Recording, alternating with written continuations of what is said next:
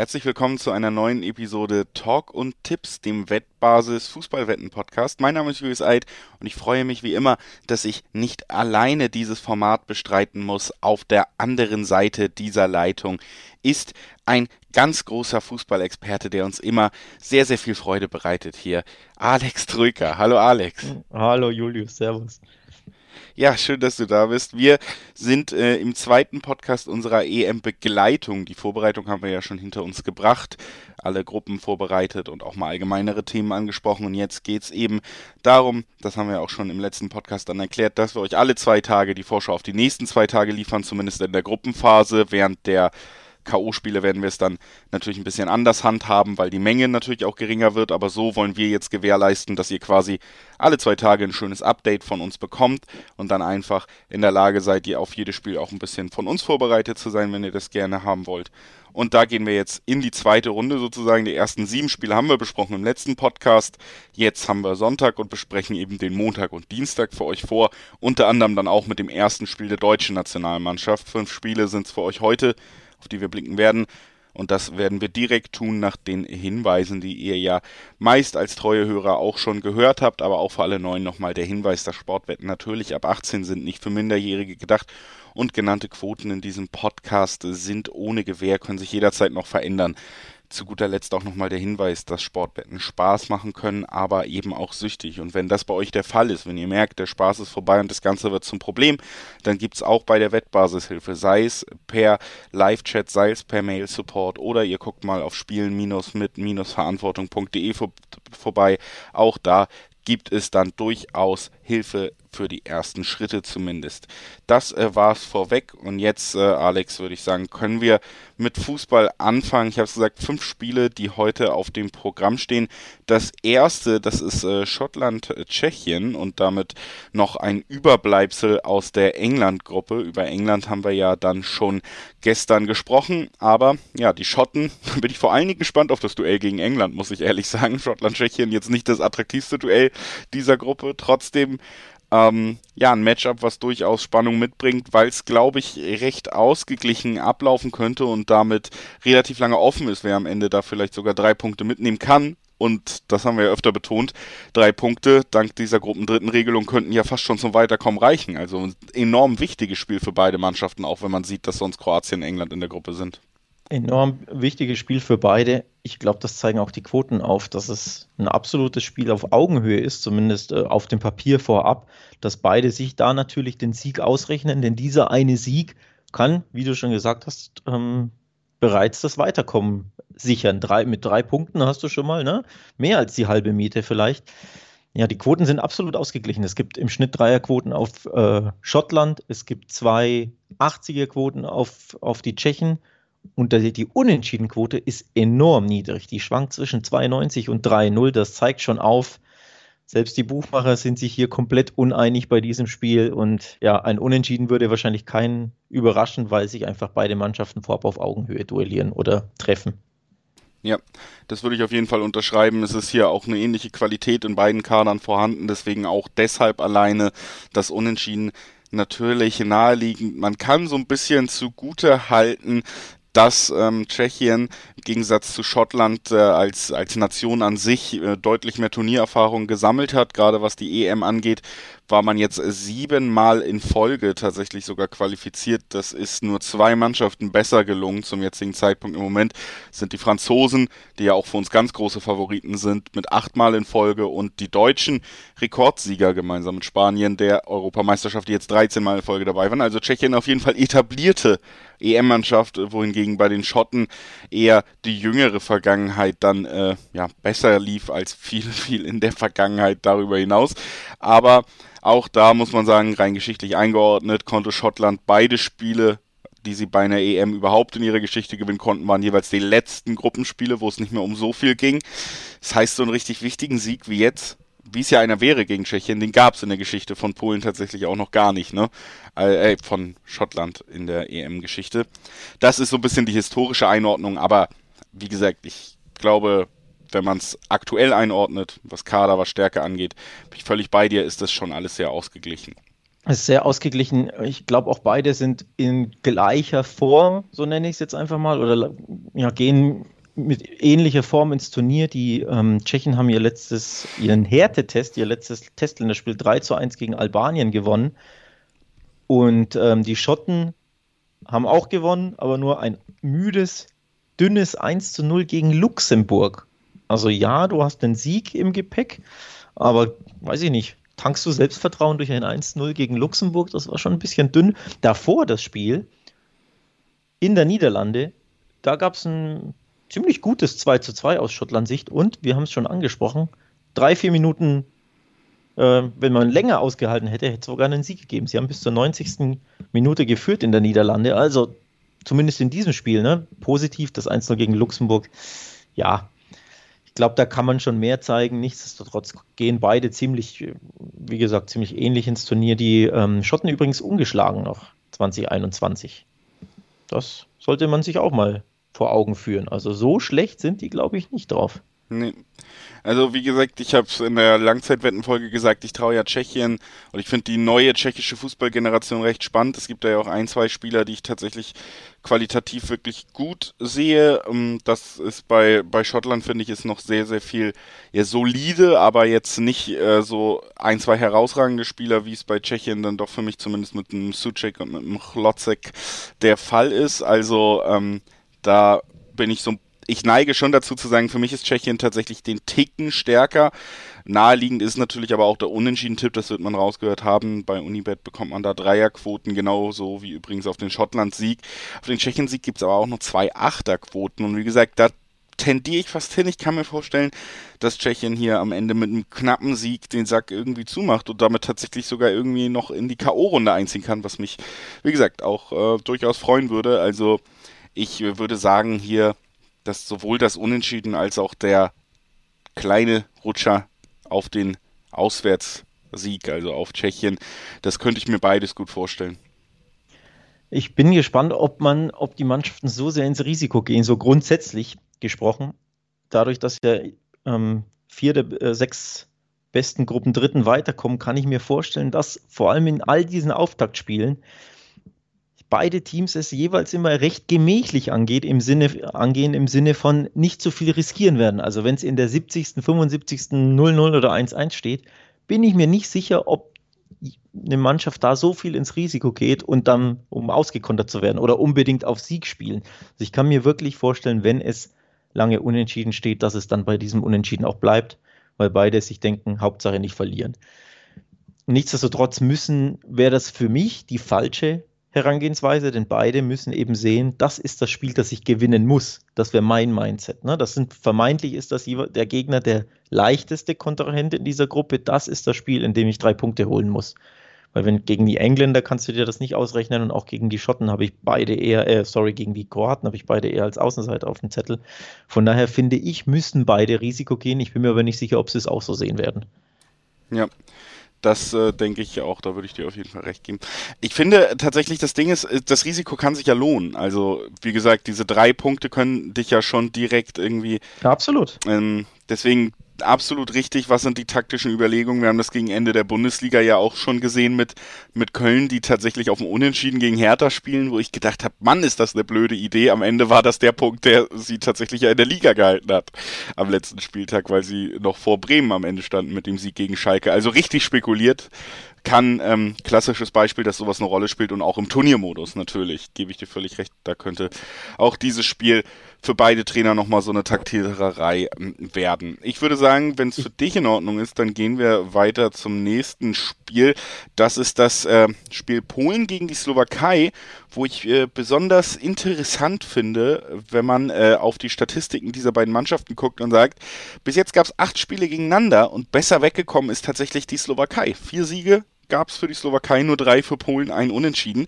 Das heißt, ähm, die vermeintlich größere Nation oder die bessere Mannschaft, zumindest im historischen Vergleich, ist äh, in diesem Aufeinandertreffen noch im Hintertreffen. Auch hier übrigens eine kleine Parallele. Beide gehen ohne Sieg in Testländerspielen in dieses Turnier. Die, Deutschen haben sich ja, wir werden ja später am Ende des Podcasts über Deutschland und Frankreich sprechen, die Deutschen haben sich richtig Selbstvertrauen geholt durch ihr 7-1 ähm, gegen Lettland. das ist beiden nicht gelungen. Also weder den Polen noch den Slowaken, beide nur mit zwei Unentschieden ähm, in ihren Testländerspielen. Die Polen haben 1-1 gegen Russland gespielt und 2-2 gegen Island. Die Isländer sind ja nicht mehr dabei, nicht mal dabei. Also das ist sehr, sehr enttäuschend, dieses Remis. Und die äh, Slowakei 1-1 gegen Bulgarien, auch enttäuschend. Die Bulgaren muss man schlagen. Und 0-0 gegen Österreich. Hm. Also auch da beide nicht Selbstvertrauen tanken können. Deswegen tatsächlich habe ich so das Gefühl, bei diesem Spiel gehe ich aufs Unentschieden, weil das wird sich fortsetzen. Ne, wenn beide ja, da ohne, ja. ohne Selbstbewusstsein in dieses Turnier gehen, würde es mich nicht überraschen, wenn dieses Spiel direkt Remis endet. Ja, kann ich mir sehr gut vorstellen. Äh, Nochmal untermauert damit auch, dass Polen noch äh, ne, nur einmal erfolgreich war in dem Eröffnungsspiel bei überhaupt einem großen Turnier. Damit meine ich nicht nur EM, sondern sogar auch WM mitgerechnet.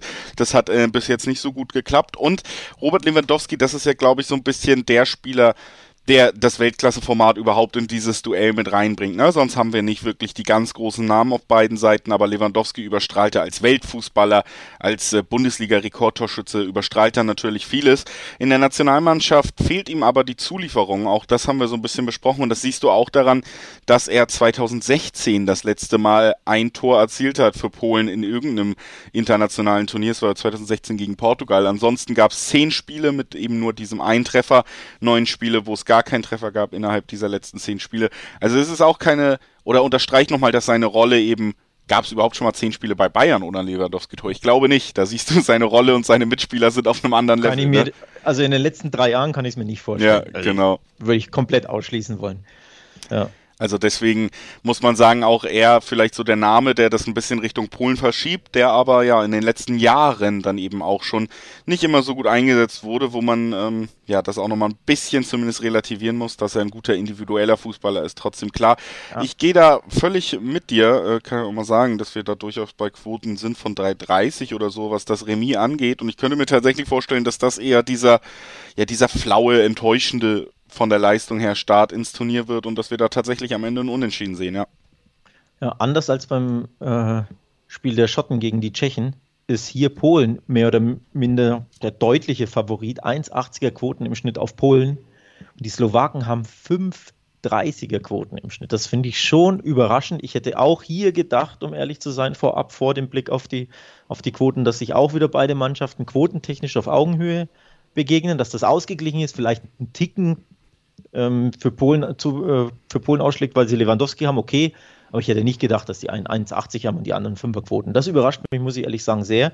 Gleichzeitig bietet das natürlich ähm, ja, Tippern die Chance, die ein bisschen ins Risiko gehen, gehen wollen, diese 5er Quote mitzunehmen, weil die einfach so lukrativ ist. Bei einem Spiel, das in beide Richtungen gehen kann, wie ich finde, wo es nicht den, also für mich gibt es nicht den klaren Favoriten. Das ist für mich auch wieder ein 50-50-Game. Ich neige bei 50-50 Games natürlich oft dazu, das Unentschieden zu nehmen, aber die Fünferquote macht schon lukrativ, dass man sagt, man riskiert ein bisschen was. Ja, also das ist natürlich dann so ein bisschen der Reiz dieser hohen Quoten. Man kann ja auch auf jeden Fall nochmal äh, sagen, dass es mindestens eng werden wird. Also da zum Beispiel diese doppelte Chance dann mitzunehmen mit X2, die ist ja immer noch bei dieser Fünferquote im Dreiweg auf Slowakei, kriegst du immer noch eine Zweierquote, wenn du zum Beispiel unentschieden, also unsere beiden Tipps quasi, die wir gemacht haben, wenn wir die vereinen, da kriegst du immer noch über Zweierquoten. Ne? Also ja. das ist tatsächlich auch eine durchaus interessante Wahl dann vielleicht. Ich habe bei Betway was Spannendes gefunden, da ein bisschen mich durchgeforstet. Äh, du hast Lewandowski angesprochen. Wenn er trifft und das Spiel endet aber unentschieden, gibt es eine Sechserquote bei Betway. Das finde ich, das ist mein Tipp, der mir am besten gefällt. Dann habe ich das Unentschieden, das ich irgendwie äh, ja, sehe, und wir haben das Lewandowski-Tor. Denn ganz ehrlich, da kann er schon, also er wird schon einige schießen, glaube ich. Gegen die Schweden wird es ein bisschen schwerer bei der hier eine Abwehrstärke. Gegen die ja, Spanier wird Polen vielleicht nicht ganz so oft den Ball haben und auch nicht so viele Toraktionen. Von daher, wann nicht, wenn nicht treffen, wenn gegen Slowakei, ne? Mhm. Wann dann, wenn nicht gegen die? Von daher Sechserquote, Lewandowski trifft und das Spiel endet unentschieden.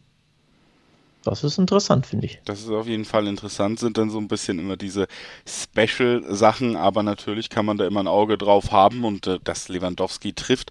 Wie gesagt, ähm, in der Nationalmannschaft fällt es ihm schwerer, aber ausgeschlossen, gerade nach der Saison, die er ja jetzt auch wieder gespielt hat. Wir reden ja eigentlich auch über Prime Lewandowski, wie der heute aktuelle Fußballfan sagt. Also besser war er ja auch, was die Statistiken angeht und so noch nie.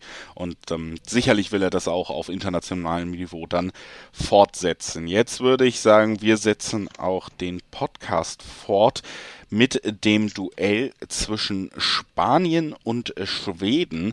Hier haben wir ja leider Schweden ohne Ibrahimovic gegen ein Spanien, dem wir beide eigentlich eher so ein enttäuschendes Turnier bescheinigt haben und das schon bevor die ganze Corona-Misere ja noch im Raum stand. Ne?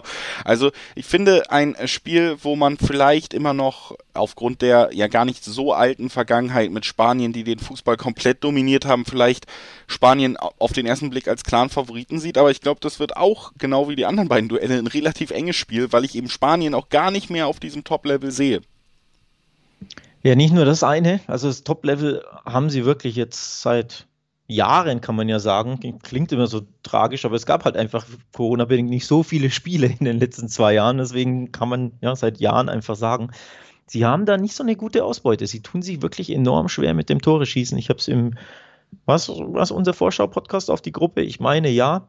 Kann man sich auf jeden Fall nochmal, sollte man sich vielleicht sogar noch anhören, ist ja ähm, ein bisschen aktuell immer noch. Da haben wir Spanier, die Spanier ähm, genauer beleuchtet und da fiel eben auf, wenn man dieses 6-0 gegen Deutschland rausrechnet, tut sich Spanien mit dem Tore-Schießen schwer in den letzten zwölf Spielen. Da gab es sowieso nur sechs Siege, das ist schon mal nicht sonderlich prickelnd, aber wie gesagt, 6-0 gegen Deutschland rausrechnen, haben sie nur 14 Tore in elf Spielen geschossen. Das ist ein bisschen mager für so eine Top-Nation.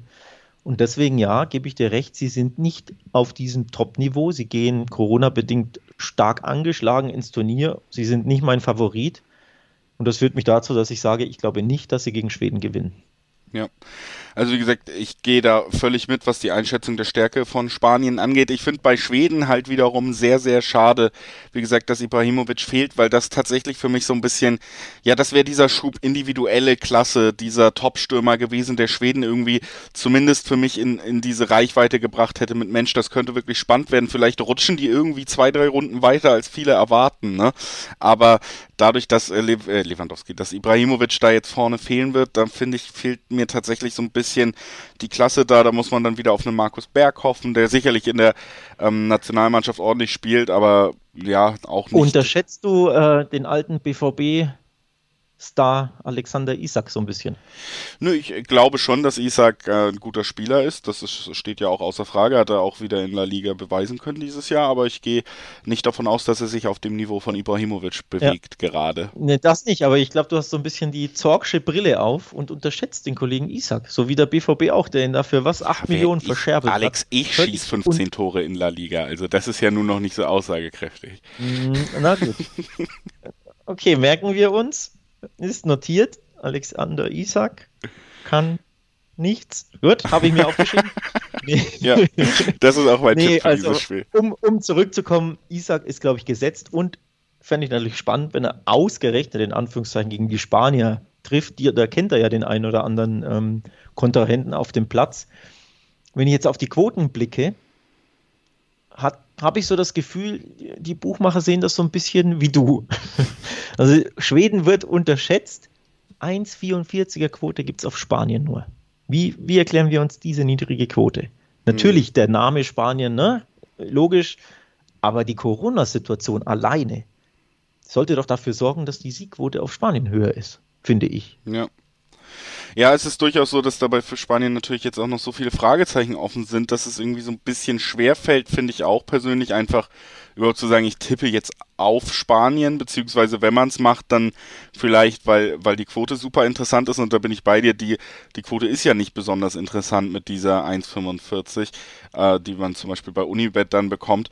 Deswegen ist es für mich tatsächlich auch deutet sich ja schon an und wird bestätigt sich auch die, die doppelte Chance auf X2, ne? Also du hast gesagt, Spanien gewinnt nicht. Exakt das ist dieser Tipp, die ist hier mit, äh, bis zu Dreierquoten bewertet. Und das finde ich tatsächlich ähm, deutlich interessanter, einfach weil, wie gesagt, ich, ich finde auf Spanien tippen, nachdem man noch nicht mal weiß, mit was für einem Team, und die ja selber auch nicht, mit was für einem Team da genau aufgelaufen wird, was für eine Unsicherheit das ist, mit der generellen Betrachtung der spanischen Leistung. Ich kann mir auch vorstellen, das wird äh, ein sehr enttäuschender Auftakt. Und ähm, ein sehr enttäuschender Auftakt wäre natürlich auch ein 1-1. Auch das hätten wir mit dem X2 abgedeckt. Deswegen tendiere ich da tatsächlich schon sehr in die Richtung, dass man da auch drauf tippen könnte. Tatsächlich, ohne dass wir uns abgesprochen haben, ist das auch mein Tipp. Ähm, wie gesagt, ich glaube nicht, dass Spanien gewinnt. Ähm, deswegen macht Sinn, unentschieden kann man nehmen, aber warum dadurch, dass die Quote auf, auf Schweden so hoch ist, warum nicht doppelt absichern, ne? ähm, auf doppelte Chance X2 ja, eben. eben. gehen. Die, die Spitzenquote, glaube ich, hält 888 Sport aktuell mit 2,95. Das ist schon ziemlich lukrativ, dass man ne, das Unentschieden und den Schwedensieg da abdeckt. Ich kann es noch kurz erklären, warum ich nicht glaube, dass Schweden dieses Spiel gewinnt. A, äh, sorry, Spanien dieses Spiel gewinnt. A, ist Schweden in 2021 noch ungeschlagen, hat alle fünf Spiele gewonnen und nur ein Gegentor kassiert, wenn ich mich nicht täusche. Oder gar kein Gegentor. Ich glaube, gar, nee, gar kein Gegentor war es. So, so rum, ne? Das ist das eine. Also Schweden kommt in guter Form, wenn auch ohne Ibra, aber trotzdem, ne? Kommt ja. wirklich in guter Form bei dieser EM an. Und die Spanier können aktuell nicht mal trainieren. Sergio Busquets, Corona ist isoliert in Barcelona. Er ist also noch nicht mal bei der Mannschaft stand heute. Das hat sich so schön gereimt. Das ist natürlich kein lustiges ja. Thema, aber ja, naja, und dann wird die Mannschaft auch noch vor dem Turnier geimpft und jeder, der vielleicht schon geimpft ist, weiß, da liegst du erstmal ein, zwei Tage flach. Also unglücklicher könnte eine Vorbereitung auf ein Auftaktspiel für eine Mannschaft gar nicht sein. Sie kann nicht trainieren, sie kann, ne, es wird geimpft, da gibt es dann vielleicht irgendwelche, hm? also es ist nicht optimal, die Vorbereitung, und ich glaube, das wird sich auf dem Platz zeigen. Und deswegen kann ich mir nicht vorstellen, dass Spanien dieses Spiel gewinnt. Vor allen Dingen, es läuft super viel gegen Spanien und trotzdem sorgt dieser große Name irgendwie dafür, dass die Quoten halt äh, so verteilt ja. sind. Und solange das noch so ist, solange das bei niemandem angekommen ist, wie wackelig Spanien eigentlich wirklich ist, sollte man da vielleicht auch auf jeden Fall immer gucken, dass man das ein bisschen ausnutzen kann, diese Gesamtsituation, zumindest aus, aus der Tippersicht, auch wenn es natürlich für Spanien als Mannschaft keine schöne Situation ist. Und damit würde ich sagen, dann lasst uns einfach äh, bevor wir weitermachen, noch einmal darauf hinweisen, dass auf der Wettbasis, auf wettbasis.com natürlich auch für euch noch viel, viel mehr Content rund um die EM zu finden ist. In Artikelform gibt es da alles Mögliche, sei es wirklich spezifische Themen wie irgendwie die besten sieben Wetten, wo die Türkei beteiligt ist, aber du kannst genauso gut nachschauen, wie sind die Gruppen überhaupt aufgeteilt. Selbst, also es muss ja nicht nur um Quoten und Tipps gehen, die Wettbasis ist wirklich absolut gut top aufgestellt, was Informationen aller Art und das kann man richtig so als Hauptquartier nutzen, finde ich, um irgendwie in die EM zu starten, weil da gibt es nicht nur irgendwie Quoten oder sonst was, ihr kriegt auch die Spielpläne, die Übersichte, wie können sich Turnierbäume entwickeln. Da ist wirklich von vorne bis hinten alles dabei. Das wollen wir euch auch nochmal ans Herz legen, dass ihr über diesen Podcast hinaus auch da viele, viele tolle Infos bekommt. In diesem Podcast geht es ja dann immer um die Spiele selber und das nächste Spiel, über das wir sprechen wollen, das ist dann das erste aus der Gruppe F. Das ist dann auch in gewissem Maße für die deutsche Nationalmannschaft schon relevant. Es ist Ungarn gegen Portugal. Ich würde sagen, der Underdog der Gruppe. Ungarn gegen einen der drei Favoriten aus der Gruppe, gegen Portugal. Es ist, ja, wenn man sich die Konstellation in der Gruppe anschaut, ist das tatsächlich einfach aufgrund der drei starken Mannschaften, die dabei sind und Ungarn muss eigentlich für jede Mannschaft Ungarn der Pflichtsieg sein, erstmal in dieser ja. Gruppe. Ne? Ja. Das muss man so klar sagen und mit dieser Einstellung wird Portugal sicherlich auch in dieses Duell gehen. Deswegen glaube ich, es wird sehr, sehr schwer für Ungarn.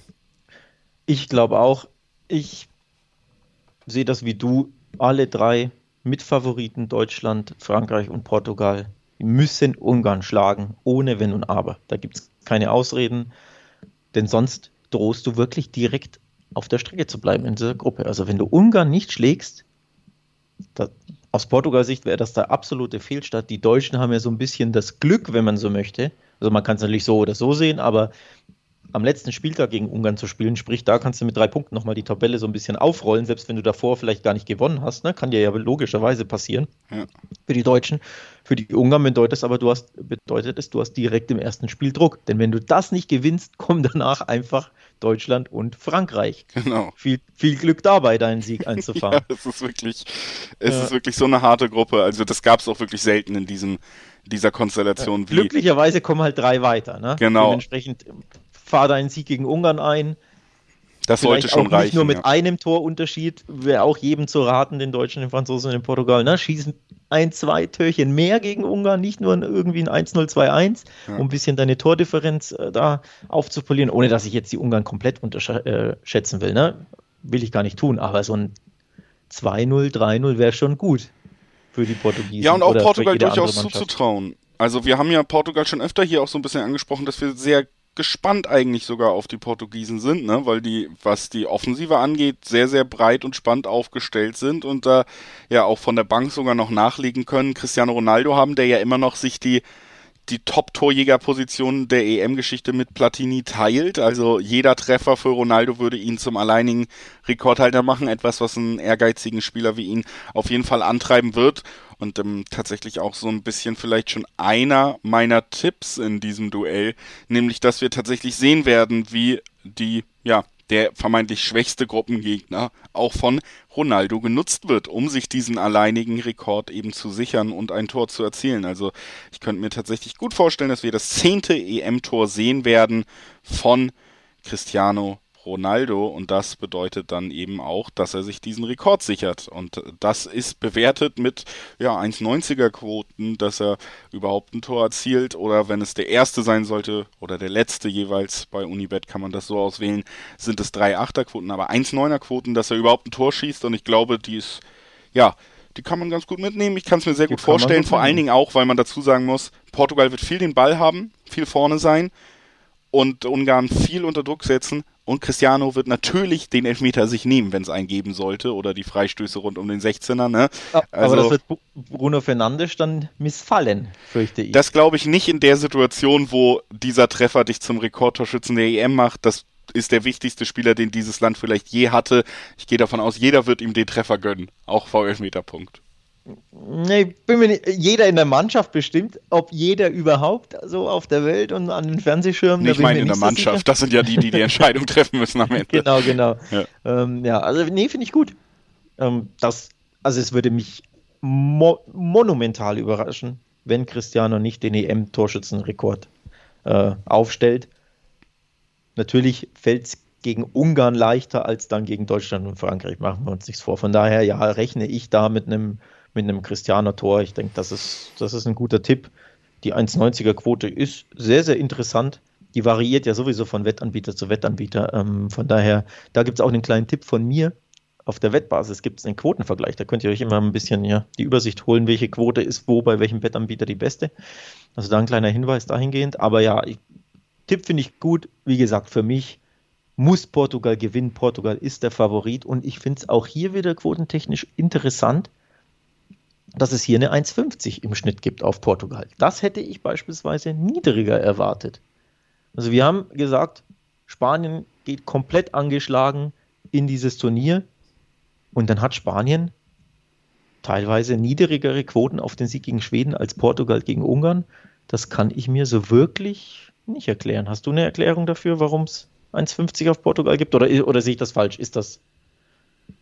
Ja. Mhm. Hätte, das, hätte das niedriger sein müssen oder höher? Oder?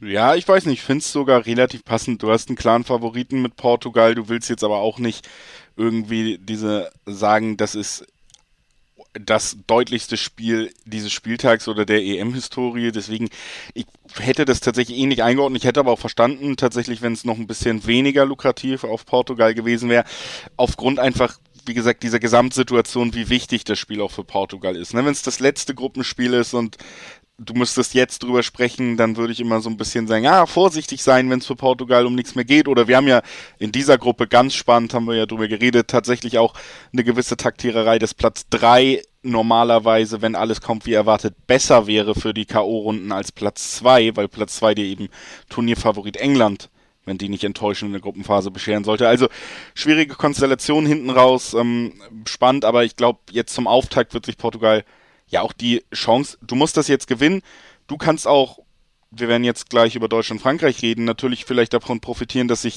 die im direkten Duell schon Punkte wegnehmen und hast nach einem Spieltag direkt beste Chancen auf den Gruppensieg erstmal, ne? Und auch einen psychologischen Vorteil. Das wird man sich nicht nehmen lassen. Ich glaube wirklich, Portugal wird hier gewinnen. Cristiano wird einen Treffer mindestens erzielen, ja. Nachtrag noch zu Ungarn. Die sollten auch nicht komplett unerwähnt bleiben. In ihren beiden Testspielen vor der EM kein Gegentor kassiert die Zyperer 1-0 geschlagen und jetzt im letzten äh, Härtetest oder im, im, letzten Spiel gegen Irland am, am Dienstag ein 0 zu 0. Also natürlich nicht berauschende Ergebnisse, ne? 1-0 und 0-0 gegen Mannschaften, die nicht dabei sind, aber immerhin kein Gegentor kassiert. Aber immerhin, ja. Ja, also ja, so viel der, der Vollständigkeit halber sei erwähnt. Das gleiche gilt übrigens für Portugal auch. Auch die haben kein Gegentor kassiert. 4-0 gegen Israel gewonnen im, im letzten Spiel. Davor 0-0 gegen Spanien. Ja.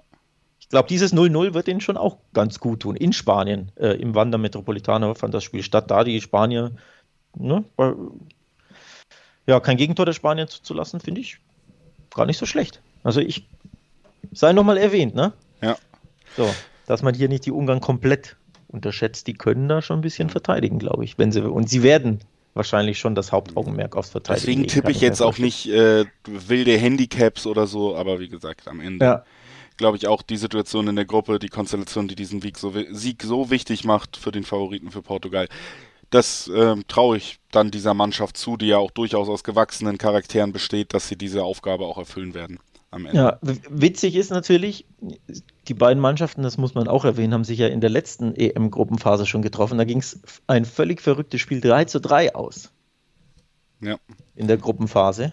Hier bringt das Over, wenn man sagt, oh, da fallen Tore bei denen, da setze ich drauf, hier bringt das Over zweier Quoten mit sich, also Over 2,5. Sprich, wer da so ein bisschen ne, die Quoten anspielen will, die finde ich dann schon interessant, ja. muss ich ehrlich sagen. Nö, kann man nicht widersprechen. Auch das ist interessant. Also auch da kann man gerne mal drauf äh, schauen. Und wir machen einfach direkt den Übergang zum, zum anderen Gruppenspiel in der Gruppe F, was ja für uns so interessant ist, denn die Deutschen sind beteiligt. Frankreich gegen Deutschland. Ja, die Gefahr ist durchaus da, dass es hier die Punkteteilung gibt, die ich eben schon angesprochen habe, würde ich sagen, denn es sind zwei sehr gute Nationalmannschaften prinzipiell. Aber wir sprechen über eine Mannschaft mit Frankreich, die sehr, sehr erfolgreich war in den letzten Jahren und über eine Mannschaft, wo nicht so viel lief mit Deutschland. Die Frage ist, Alex, fängt sich Deutschland rechtzeitig als bekannte Turniermannschaft oder, oder kann Frankreich hier den Trend fortsetzen? Boah, das ist die schwerste Frage in, diesem, in dieser Podcast-Episode. Ich bin auch selbst ein bisschen unschlüssig. Also meine Meinung hat sich ein bisschen geändert. Hättest du mich vor ein, zwei Wochen gefragt, hätte ich gesagt, ich glaube, Frankreich äh, gewinnt dieses Auftaktspiel gegen Deutschland. Aber dieses 7-1 gegen Lettland, ich glaube, das gibt der DFB 11 wirklich einen Boost. Sie haben tollen Fußball gespielt, sie haben sich mächtig Selbstvertrauen geholt. Natürlich, es war nur Lettland, klar, aber trotzdem 7-1 ne, ist auch ein tolles Ergebnis, das, glaube ich, auch der Mannschaft gut tut. Sie haben, wie gesagt, auch sehr, sehr gut gespielt, schöne Tore geschossen.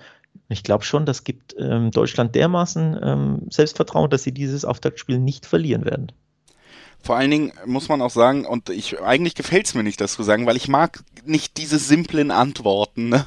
Das missfällt mir nicht, äh, oder das missfällt mir, aber trotzdem muss man auch sagen, wie simpel und wie doch so nachvollziehbar und gut sichtbar es ist, dass die Nominierung von Müller und Hummels direkt wieder geholfen haben. Diese Art mhm. einfach, die die beiden ausstrahlen. Ne? Das sind Leute, die die ganz großen Titel geholt haben. Das sind Leute, die aber auch diesen diese Führungsspielerpersönlichkeit ganz anders verkörpern als andere Spieler, die wir da gesehen haben in den letzten zwei Jahren, wo die eben nicht mehr so beteiligt waren. Müller, wie der das Offensivspiel antreibt, ein Hummels, wie er alleine durch seine Autorität auch die, die Führungsrolle in der Abwehr übernimmt und dadurch natürlich auch für eine natürliche Ordnung viel mehr sorgt, als wenn du dich da untereinander ein bisschen kabbelst. Und das eben vielleicht auch in der Dreierkette, die ich jetzt mit äh, Kimmich rechts, das ist tatsächlich finde ich fast das Spannendste, was ich aus dem Lettland-Spiel mitnehme. Ich weiß nicht, ob sie es immer so spielen werden, aber wenn du diesen Schritt gehst, den hatten wir beide nicht so hundertprozentig auf dem Zettel, muss man sagen, obwohl ich da trotz allem gerne die Deutschland-Folge nochmal äh, ans Herz legen möchte, die wir aufgenommen haben. Die ist ja auch noch aktuell und auch da sprechen wir ja über mögliche Formationen. Aber ähm, ja, das wäre so zum Beispiel so ein Move, den man nicht vielleicht zu 100% mehr auf dem Zettel hätte, aber wenn du Kimmich ins Spiel integrierst bekommst, dass auch diametral spielst, was ja sowieso ein totaler Trend ist, auch bei Pep, dass ein Außenverteidiger dann ins Zentrum zieht, wenn man selber den Ball hat und das als jemand das mit einem Kimmich, der nun wirklich im Zentrum nicht verloren ist. Ne? Also ähm, ich bin da durchaus gespannt und ich bin auch positiver gestimmt als vor zwei, drei Monaten. Auf jeden Fall. Da ging es schon, was, was das Zutrauen in die Fähig Fertigkeiten der Mannschaft TM geht. Da ging es ähm, die, die letzten Wochen hoch hinaus bei mir, im Gegensatz zu dem, was ich im letzten Jahr erwartet habe. Ja, ich, apropos, apropos Griesmann, den will ich aufgreifen, das ist ein Name. Der hat gegen kein Land öfter getroffen als gegen Deutschland. Vier Tore. Bei der letzten EM hat er ja den Doppelpack ja. erzielt. Im Halbfinale die Deutschen rausgekegelt. Und wir haben über Cristiano Ronaldo ge gesprochen, der ja mit äh, neun Toren der Top-Torschützenkönig ähm, der EM ist aller Zeiten mit Platini auf dem geteilten ersten Rang. Knapp dahinter ist schon der Kollege Griesmann. Er hat sechs Tore geschossen, sprich, der kann bei dieser EM auch ne, der beste Torjäger aller Zeiten bei Europameisterschaften werden. Muss halt ein paar Tore machen. Ne? Drei, ja. vier, fünf. Cristiano nicht so viele. Dann kann Griesmann das schon auch gelingen. Ja. Das ist, ähm, sollte man auch schon ein bisschen auf dem Schirm haben. Also der fühlt sich, glaube ich, auch sehr, sehr wohl bei Frankreich, hat ein Interview gegeben. Ähm, vor der EM und hat auch gesagt, bei Frankreich hat er diese Freiheiten. Er spielt ja auf der 10. Vor ihm ähm, haben zumindest in den Testländerspielen Benzema und Mbappé gespielt. Bei Benzema weiß man nicht, wie fit er ist, weil er hat einen Schlag, glaube ich, auf dem Oberschenkel bekommen. Aber eben Griezmann als hängender, hängender Spieler so auf der 10, ne, der da in den Zwischenräumen rumfloatet, das tut ihm schon gut. Er fühlt sich enorm wohl bei den Franzosen und in dieser Rolle geht er halt so richtig auf. Vorsicht, Deutschland, sage ich da nur. Ja, und äh, das können wir ja als Überleitung nehmen, so ein bisschen, um dann natürlich auch nochmal die Franzosen zu loben, die sicherlich keine schlechtere Mannschaft haben als Deutschland, auch wenn wir für Deutschland hier bis jetzt ganz positive Worte gefunden haben. Ist Griezmann ja tatsächlich ja, wahrscheinlich nicht mal der größte Name dieses Teams und sicherlich ganz, äh, ja, nicht alleine auf dem Posten da vorne. Du hast schon zwei genannt mit Mbappé und Benzema, die sich auch auf dem absolut höchsten Niveau bewegen und damit, ähm, ja gut, du hast vielleicht Müller tatsächlich bei Deutschland mittlerweile, der so halb rechts, halb Zehner Position sich die Rolle nimmt, der auf einem ähnlichen... Oder sogar die Neuen spielt. Hat er nicht wurde nicht als Mittelstürmer aufgestellt? Ja, ein bisschen im Wechsel mit Harvards war es, ne? Also ja, auch ja. das hatten wir übrigens tatsächlich in der Deutschland-Folge schon angesprochen, dass Harvards da vielleicht auch eine Option ist, aber ich finde, ja, was das Offensivpotenzial angeht, äh, ist, ist Frankreich absurd und sie stellen ja im Moment tatsächlich auch durch diese Raute mit der 10 und mit der Doppelspitze so auf, dass du das Gefühl hast, man will wirklich so viel Qualität wie möglich einfach in die Startelf pressen. Und ähm, das, das ist ein ganz großer Vorteil von Frankreich. Ich finde aber auch weiterhin, das konntest du bei der EM schon, äh, bei der, bei, bei der WM, obwohl sie gewonnen haben, schon kritisieren und kannst es auch jetzt, dass Frankreich oft individuelle Topleistung äh, zum Sieg braucht und nicht, finde ich, immer so geschlossen auftritt, wie es jetzt zum Beispiel der deutsche WM-Sieg, das sind wir uns alle einig, 2014, das war ein Mannschaftssieg, das war auch ein taktischer Sieg, es war ein taktisch disziplinierter Sieg, der ja, die große Erfolgsphase der Franzosen, die basiert schon auch in gewissen Teilen darauf, dass man einfach so unfassbar viel Qualität in 1, 26 Spielern hat, dass man das am Ende oft dann gewinnt, obwohl man vielleicht jetzt taktisch gar nicht so hundertprozentig auf dem Stand ist. Ja, taktisch bin ich übrigens gespannt, wie beide Mannschaften in dieses Spiel gehen werden. Du hast Kimmich angesprochen. Es würde mich wirklich überraschen, wenn er Wingback spielt. Ähm, wenn sie Dreierkette mit zwei Wingbacks spielen, dann spielst du effektiv höchstwahrscheinlich mit nur zwei zentralen Mittelfeldspielern. Das wäre mir zu wenig gegen Kante, Pogba und Co. Ich würde mir, würde ich Jogi Löw eher nicht so zu raten. Deswegen glaube ich eher Kimmich auf der 6. Dann spielst du dann 4-3-3 hm, weiß ich nicht. Also sehr, sehr spannend aus deutscher Sicht, welches Line-up, welche Taktik du willst. Und spielst du eher auf Ballbesitz, wo du sagst, hier, wir, ne, wir spielen nach vorne, wir sind die aktive, äh, bestimmende Mannschaft. Oder sagst du, du wartest ab und lässt Frankreich kommen, weil Frankreich ja der vermeintliche Top-Favorit ist und versuchst sie auszukontern. Denn genau das hat Deutschland ja gemacht beim äh, letzten Aufeinandertreffen in Paris, meine ich. Es hat Frankreich 2-1 gewonnen. Da hat Deutschland mit äh, wer was Werner und Gnabry vorne auf Konter- und Umschaltsituationen gelauert, ne? Und hat wirklich wie ein Underdog gespielt. Verteidigt, hinten dicht stehen, schnelle Konter. Ich glaube, das werden wir also auch bin, ähnlich sehen wieder. Ich, weil ich, bin sehr ich gespannt. glaube, ja. ja. Frankreich gilt aufgrund der Qualität, aufgrund jetzt auch des WM-Titels als ganz, ganz großer Favorit. Das heißt, es wird jetzt nicht unbedingt erwartet, dass man das Spiel macht aus deutscher Sicht. Da ist es schon verträglicher und verkäuflicher, dass man sich vielleicht erstmal stabil hinstellt und abwartet.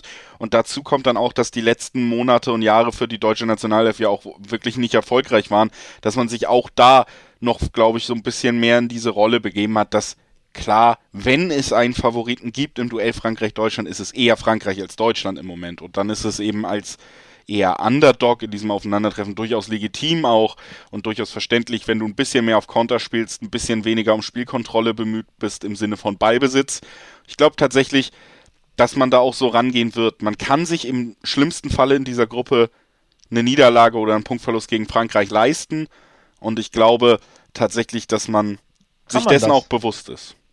Kann man das? Kann man sich da echt Klar. eine Niederlage zum Auftakt leisten? Wie gesagt, der zweite Platz wäre ja. Im zweiten Spiel. Bitte?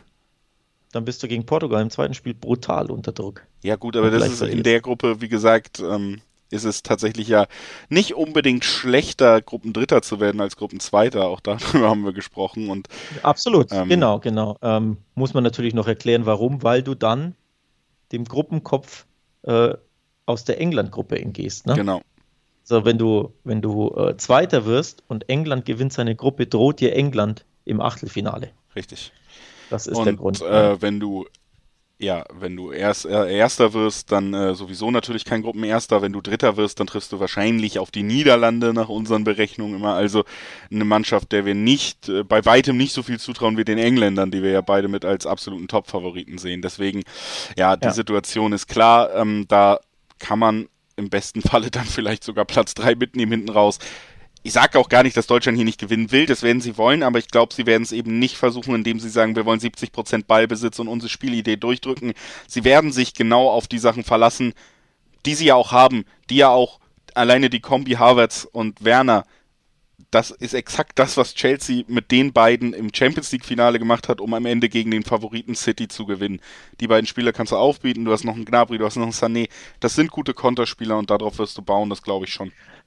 Ich finde, ich gebe dir recht, das sind wirklich gute Konterspieler, denen liegt das Spiel, aber ich finde, der deutschen Nationalmannschaft liegt das Konter nicht. Und das Verteidigen und dann umschalten. Die Deutschen können unter Yogi Löw nicht gut verteidigen, finde ich. Sie sind eine Ballbesitzmannschaft. In den letzten fünf Spielen, also allein in 2021, mussten sie nicht einmal quasi äh, ne, als Underdog agieren oder eine Kontertaktik anwenden, denn sie waren immer der klare Favorit gegen Island, Rumänien, Nordmazedonien, zuletzt die Länderspiele Dänemark und Lettland. Sie hatten immer den Ball, sie waren immer klarer Favorit, klar spielbestimmt und haben dann, wenn sie so auftreten, finde ich, auch immer ihre besten Spiele gemacht, wenn sie dominant sind. Ja. Wohingegen, wenn sie eher ne, als Underdog agieren oder eher vorsichtig, das ging nicht immer so gut. Beispielsweise, wir erinnern uns beide, Nations League gegen Frankreich und gegen Holland. Da hat Yogi schon jeweils gesagt, oh, wir machen es mal vorsichtiger, wir kontern ein bisschen und das ging jeweils in die Hose. Natürlich ist das jetzt ein bisschen her, aber trotzdem, kannst du diesen Hebel jetzt so umschalten, dass du sagst, wir waren jetzt in den letzten Spielen immer dominant und jetzt plötzlich machen wir wieder die Kontakttaktik. Mhm. Könnt ja. ihr mir vorstellen, das geht ein bisschen nach hinten los?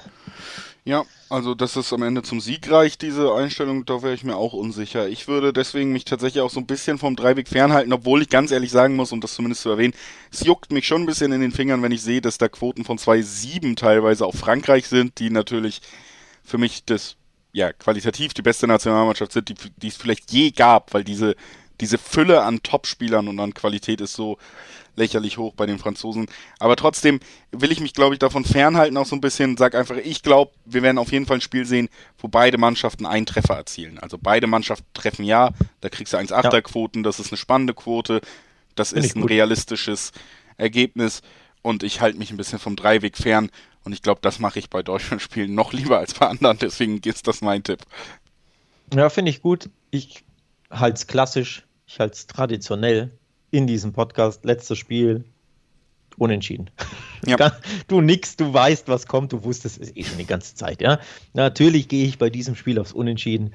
Ich glaube, die Deutschen sind wieder erstarkt. Ich glaube, die Franzosen werden auch nicht so viel ins Risiko gehen, weil auch Didier Deschamps riskiert nicht gern viel, spielt lieber auch ein bisschen ne, auf Sicherheit und ich glaube auch Deutschland wird eher auf Sicherheit spielen und ich glaube beide wissen, wir dürfen dieses Auftaktspiel nicht verlieren. Deswegen schiedlich, friedlich, unentschieden. Das spiele ich an. Quoten ja. sind übrigens so 3, 3, 10 je nach Wettanbieter. 3,20 glaube ich in der Spitze. Bet365 hat glaube ich 3,20 die Topquote. Ja, reicht mir völlig. Ne? Schöne 3 vorne, passt, unentschieden. That's it. Ja, und äh, ich mag es ja immer gerne, wenn beide unsere Tipps quasi fusioniert werden können. Jetzt, mhm. wenn wir hier ein 1-1 zum Beispiel mitnehmen, dann haben wir schon beides verbunden. Sind wir beide zufrieden. Ist es auch durchaus ein Ergebnis, was die Gruppe noch ein bisschen spannender macht, die ja eh schon sehr spannend ist, die Gruppe F bei der EM. Also, wir werden das weiter beobachten, denn wir begleiten hier die ganze EM für euch. Das war nur der zweite Streich von ganz vielen Streichen, die alleine in der Gruppenphase noch folgen. Wie gesagt, alle zwei Tage, die nächsten zwei Tage für euch. Bedeutet, wir haben heute Sonntag. Wir hören uns am Dienstag wieder mit den Vorschauen für Mittwoch und Donnerstag. Und dann hören wir uns Donnerstag wieder mit den Vorschauen für Freitag und Samstag. Und ich glaube, jetzt sollte das Prinzip klar sein. Wer bis dahin trotzdem noch Sehnsucht hat nach äh, Wettbasis-Content, der kann natürlich sehr gerne auch mal bei Beidfüßig reinschauen, dem Videoformat von der Wettbasis. Da sind dann Leute, die auch vor der Kamera und nicht nur hinter dem Mikrofon gut aussehen, Alex. Da haben wir es nicht reingeschafft, aber wir, wir ohne Bild, wir sind für euch da und bei Beidfüßig unter anderem dann auch Andi Breme mit Bild für euch da, der das ganze Turnier in Videoform begleitet, kann ich euch auch nochmal ans Herz legen. Ansonsten wie immer der Hinweis, Feedback per Mail podcast.wettbasis.com, genauso wie auf Instagram wettbasis_de oder auf Twitter einfach nur Wettbasis. Alles Möglichkeiten, uns zu erreichen, mit uns in Austausch zu treten, genauso wie natürlich auch auf unseren privaten Twitter-Seiten, da sind wir ja auch beide recht aktiv und ansprechbar, wenn ihr irgendwas auf dem Herzen habt oder loswerden sollt. Das war's von mir erstmal, wir hören uns ja auch ganz bald wieder. Schön, schönes Wochenende und tschüss. Tschüss.